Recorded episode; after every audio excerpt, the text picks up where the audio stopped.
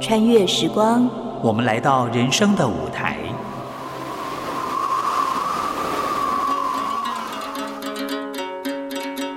有时行到水穷处，树啊香啊给，有时走向山峰顶，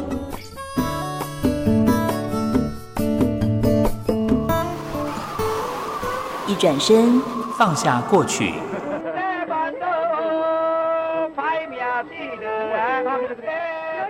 一瞥眼，看见未来。梦萍陪你云淡风轻，欣赏人间风景。谁在你身边？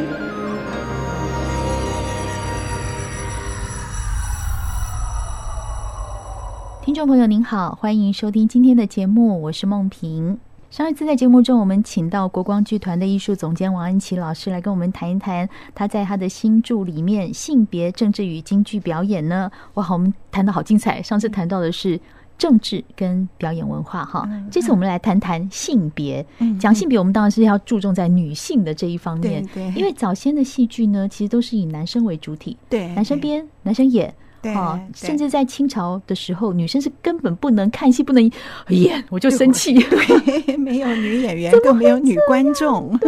好， 我们接着来谈一谈哈，这个情况到底是怎么回事呢？嗯其实我们知道，以前我们都喜欢把女生塑造成温婉、 嗯柔和啊，嗯戏里面的青衣都这样端庄娴熟啊。嗯嗯嗯，但是呢，其实有一些少数的非传统形象嗯啊，像是穆桂英，嗯我喜欢她，她自己把老公追到手。 对对，那这种在京剧的比例里面高不高啊？啊，还蛮高的。蛮高的而提到吗这点呢，我觉得还可以从再往上说，从明代开始谈起。也嗯就是我们一般都认为说，古代社会里面，好在文学里面的描写，好像女性都是很压抑的、很柔弱的。可是其实这个现象在明代哦就不太一样了。明代整个的文学里面哈、女性啊很会刷存在感。哎呦，真的哇，老师你用词也好先 进。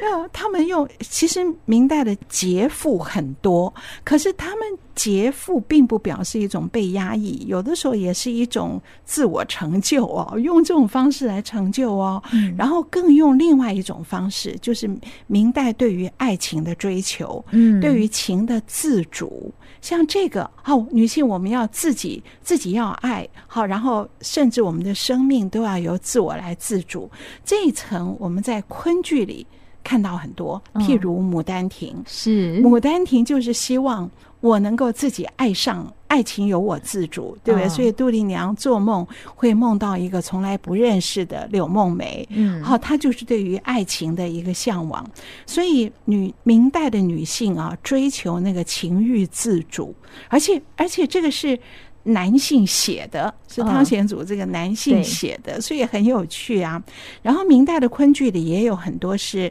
女扮男装，然后因为他们都很为了要救夫，好，就是夫家可能出现了危难，嗯所以女性就要女扮男装去救夫。然后靠什么救呢？是靠她的才华、她的才学。她女扮男装一考就考中状元，所以他们的才学往往比男性要高。嗯而这种小说又常常是由男性写的，哦所以很好玩。就是明代的时候，大家对于女性的想象。嗯又是不一样的，并不是我们印象中那么刻板的说女性都是那么柔弱。那么这种想象在昆剧里面，呃，表现了我们刚刚讲的这个情欲的自主，以及像女扮男装这一类的。可是有一层，明代的小说里面塑造了女英雄，嗯，好，就像杨家将里面的每一代都有女英雄。对，那么这个呢，在昆剧里的表现就不多，也就是明代小说里塑造的巾帼英雄。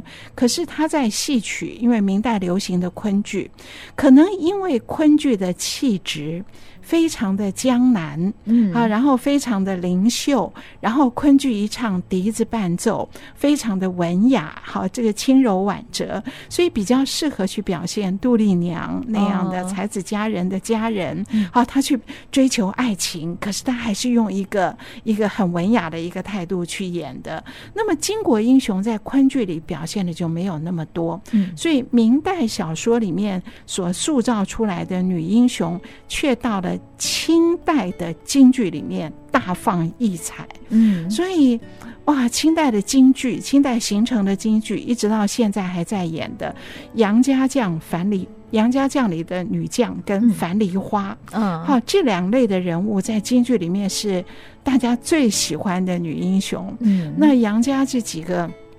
她杨门女将，杨门女将，你想看第一代的老令公的夫人就佘太是君佘太君，她有一个名字叫佘赛花嗯，她的名字叫赛花，所以那个我们通常印象中那个老旦，可是其实她曾经年轻过，而且年轻的时候她有她的爱情，她跟那个老令公是在行为涉猎的时候碰到的，嗯，然后他们为了抢一只你射下来的一个燕子，好，然后为了抢这个你射下来的这个猎物，然后两个人见面了，然后一见钟情，发觉对方实在是这个这这一两个通通都是英雄人物，一个英雄，一个英这雌，是我的天菜呀，他真的是天才。 然后这个佘赛花就很厉害啊，他就他就跟他讲说，你要常来啊，我在火，我住在哪里，我就嗯告诉你哈、所以啊，所以你看他用良马，就是良马需要伯乐来赏识，用这个做例子来说，你要来找我，也主动哦放电的意主思动啊，对对 对，所以第一代就有这个祖传的这个力度，所以到第二代那更厉害了。嗯第二代就是杨六郎的夫人是郡主，嗯这个郡主柴武郡主功柴郡主武功不高，嗯好，所以她也是在行为涉猎的时候，她跟着她的兄王一起行为涉猎，结果却被番兵看看破了以后，哦嗯发觉他们的行为涉猎，就来攻击要捉她，结果这个这个柴郡主被打败了，被嗯俘虏了，幸亏杨六郎来救她，嗯，那么被救了以后，你应该赶快谢谢对方，然后就赶快很害羞的逃走吧。嗯，不，这个柴郡主很可爱呀、 他就跟杨六郎说：“哦，你今天有功，你要到我兄王面前去请功领赏。嗯我给你一个信物，我给你什么呢？我给你我的内 衣，小肚兜，小可爱给他。嗯所以你看这一招是非常厉害的，这是不得了祖啊嗯传了他们上一代的对呀啊。，所以我们可以听听看这个这出戏叫《状元媒》。是我们听听看柴郡主从那天从行为涉猎的围场上被救，见到了杨六郎回来以后，她每天都在思念他，对所以她在从自那日开始唱。我们是不是可以听嗯一我听们稍刘微来海听燕一老师下对唱的这一段？这是国光的刘海苑老师唱的哈，对，非其实常好听。对，里面有一段写的，我真的觉得，哎呦，好妙！他说：“这桩事啊，闷得我柔柔肠百转，转不知道他是否与我一样啊？我们来听听看吧。对对啊。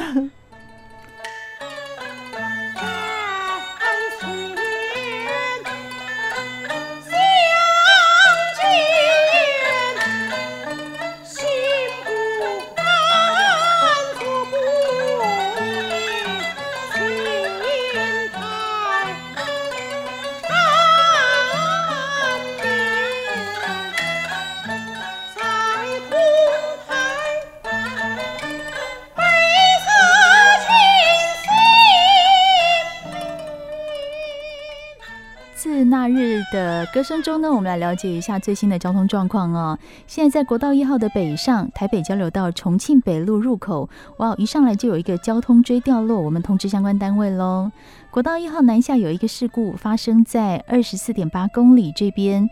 呃，这是外侧车道有五部自小客车的事故，国道三号也有一个事故，诶，是发生在北上的四十八点七公里树林交流道之前，中间跟内侧车道这里有三部自小客车的事故哦，经过这边，请您特别要有点耐心。有一个地方因为事故的影响，哇，车很多。新北市的成泰路往八里跟淡水的方向受到关渡桥事故的影响，所以现在车子很多。还有人告诉我们，有人在这边插队，嗯，汤哦，哈，请大家不要插队哦，越插队越慢。国道五号的北上哦，现在是从宜兰雾一路的塞到了平陵，不知道是什么状况，知道的朋友跟我们说一下哦。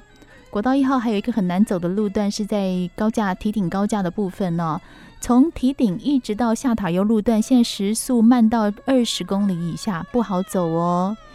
嗯，国道一号的南北双向都在塞的是南港系统，一直到三重这个路段，现在双向都很难走哦。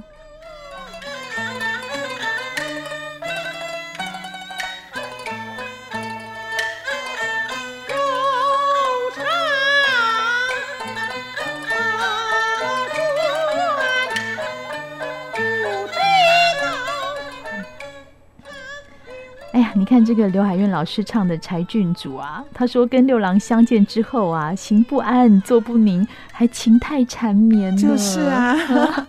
这这我们这出戏是七月二十四号礼拜五晚上会演嗯，嗯刘海燕老师哦，嗓音好听的不得了。嗯，所以，如果大家对这段爱情有兴趣的话，欢迎您来看。而这还只是杨家的第二代，嗯，好到杨家第三代那更厉害了，杨宗保碰到了穆桂英不得了啊，穆桂英不更能厉害，自己抢啊， 对呀、穆桂英跟他在战场上哦看上了他，然后就把他活捉回来，然后就跟杨宗保说：“你要不要娶我？你不娶我哈，我就杀了你。”哇，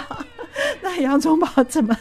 怎么敢不娶呢？嗯所以这个婚姻好像是被逼迫的，可是其实杨宗保一看那穆 早桂英，就心里就喜。欢他对了。对对，嗯所以很有趣的这些杨门女将的故事。好，可是很可惜的是，后来宗保的死亡，让我们对于杨门女将这个戏最精彩的这个终局。嗯好，杨门女将穆桂英最后去报夫仇，好，这层我们觉得非常的痛心。所以在演杨门女将这个戏的时候，我们往往会回想他们两个人年轻的时候初相遇的情景。嗯而我觉得很好玩的是京剧里面哈，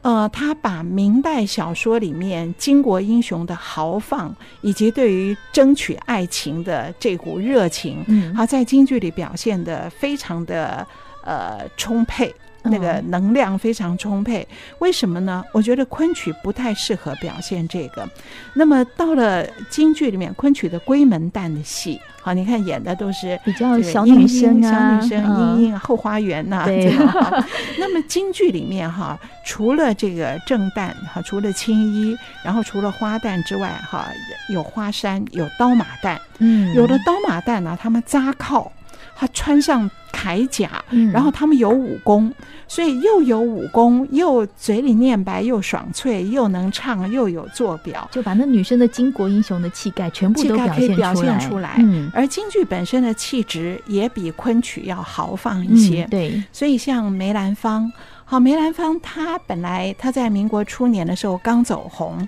那么她本来演的呢都是端庄的这个正宫青衣的戏，然后那年她到跑码头到上海，到上海去的时候，她就在想，上海的观众比北京的观众要活泼，嗯，可能比较喜欢看活泼一点的戏。哦还所有以这一层历有史，这一层，嗯，所以他就在想，我去上海，我要演一些不太一样的戏，他就演穆桂英。哦啊，，结果上海的观众一定喜欢开的。心的不得了、啊，开心的不得了，哦看到这个那么漂亮的年轻的梅兰芳，然后在嗯台上自己啊把那个喜欢的男人抓 回来， 对啊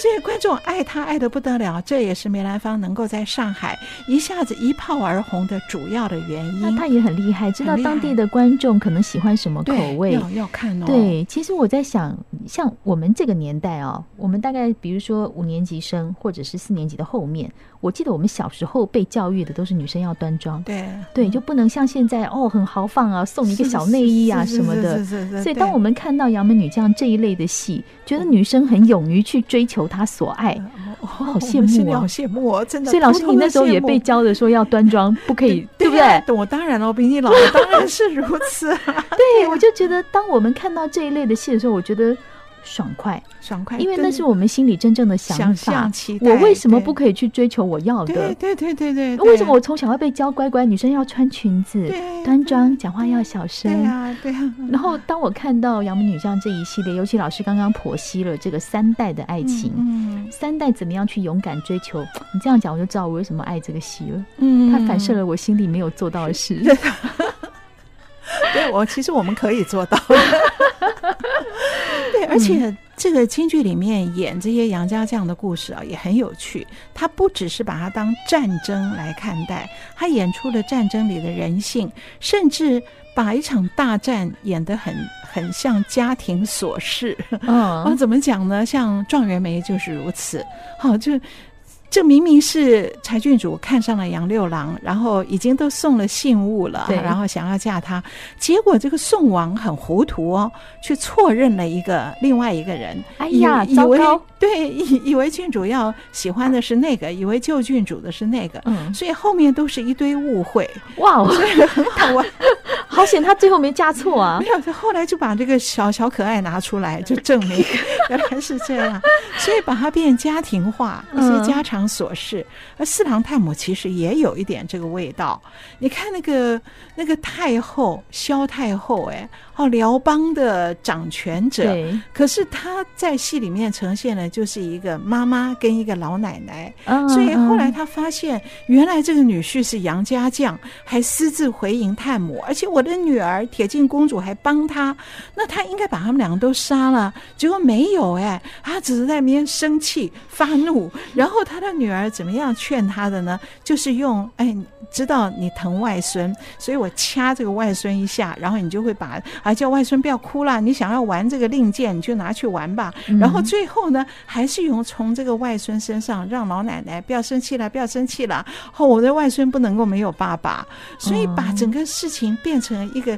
萧太后变成了一个慈一祥般的的老慈奶祥奶老奶奶。然后这个铁镜公主也好温厚哦，当她发觉。原来跟我结婚十五年，还生了个孩子的枕边人，原竟来然骗了我十五年，十五年，他竟然不是木易，他是杨家将。嗯可是他听了以后，他并没有勃然大怒，哎，他只是觉得哇，原来你是名将，哎，嗯哦，所以我走向前，我重新跟你把礼见，然后我十五年我言语多怠慢，你要海量放宽，哇，你好可爱哦，就突然发现说，那个本来那个捶捶骂骂的老公是个名将的时候，说：“哎呀，我重新来见个 礼。”对，所以哦这个这个番邦的公主在这出戏里面是很向往汉文化的，嗯，对就不对发现自己嫁的就是一个汉朝的名将。对呀、啊，她那个很心荣理幸转的折，对我就一直在想，其实我每次看这些戏，我就在想，假设我是那个女生，嗯 我发现这个枕边人骗了我十五年，嗯我到底该反应什么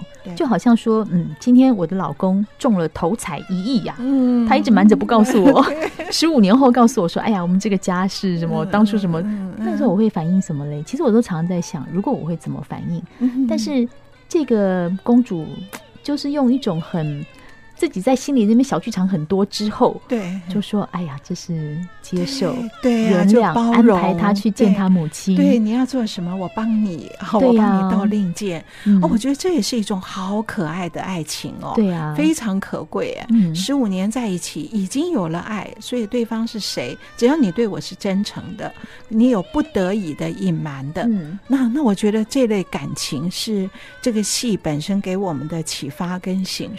我们可以醒思的地方。其实整个看过来，它虽然是一个戏里面讲了女性意识，但我觉得怎么看它都是一个人性。是，就像对啊老奶奶哦，外孙对那个是我的对我的孙呢、我的骨血啊。对呀、那这个是我的对呀枕边人啊，这对样啊看回来，真的都还是回到人性的这一是块，何好况看何况我们这次是由魏海敏跟唐文华哦来演、唐文华老师呢嗯七月二十五号、啊，嗯星期六的下午啊、魏海敏哦，真是这天后，嗯唐文华、嗯天王。哦那么，可是唐老师呢，动过心脏支架手术，所以这个戏里面有一个翻跟头掉毛，哦嗯，他没有办法去做，所以我们中间的这一段，就是杨四郎出关的这一段，我们换了一组年轻的演员，哦由徐挺芳来演这个出关要掉毛的嗯杨四郎，嗯，然后公主呢就换了一个年轻的林庭瑜，哦然后到回到宋营见娘的时候，见弟弟，然后见娘的时候，才由唐文华老唐师老师再接回来。所以唐文华跟魏海敏是演前后，嗯中间换了年轻的，我觉得这样也好，也就是由资深演员把年轻演员，我们看到代代的传承。这也是我非常喜欢国光的一点，就是我们看到这两年有很多新演员嗯嗯出来哈，对我都觉得那个真的是一个非常美好的事情，因为嗯一来年轻的演员他们有舞台，有是机会，是，国光可以给他们一个机会。对，那大家就看到说这个京剧可以一直传下来，是我们喜欢唐老师，喜欢魏老师嗯对，但是我们看到一些新演员的身段，是唱是腔是你心里还是会觉得开心。是啊，觉我得们是希说望人性是代代传承下来的嘛。对对对对对啊对，那我就想说，等到我六十岁、七十岁的时候，可能唐老师也真的翻不动了，对，我们可以对看到下一代的对新演员在上面翻。对我有觉他得指导，对，那这样感觉很好对，老师讲指导，有那种对手把手的那种感 哎，觉。就由那个佘太君指导了下 一代 的怎么样在战场上争取爱情。 这个很重要，要传承。对这一定要所以传京剧也承要对传承。其实我们对今天谈到这个性别跟表演文化，在老师这本书里面真的写很多，我都来不及跟老师聊，因为里面真的太精彩了 哦。 对啊，所以呢，如果大家对于这个呃，不管是杨门女将，或者是京剧里面的女性意嗯识，其实我也很想知道说。呃，到底怎么什么时候，我们从小为什么被教育成说我们女生要被压抑？嗯但是后来在京剧的发展里面，要又什么时候这些戏是抬头的？刚刚老师有讲，明代其实是蛮抬头的，对清代对可对能有压抑，造成我对们对现在对没有办法说，嗯，好像很很热烈的去追求。但很高兴这些戏继续上场的时候，我们又看到这个观念又重新被唤起。是女生可以去追是求她所想要的，是其实我们是在这里面可以看一看，然后大呼过瘾。对假设你有啊遗憾，我们就去里面 哇， 啊对啊， 反映一下自己的心情。是啊是对是 国光的好戏，大家有机会就要去看。我们在后疫情时代呢，放一下我们的心。是。是今天是嗯很欢谢迎谢呃国光剧团的艺术总监王安琪老师来到我们的节目现场，谢谢您。啊，谢谢谢谢谢谁在你身边？我是梦萍，我们下次见喽。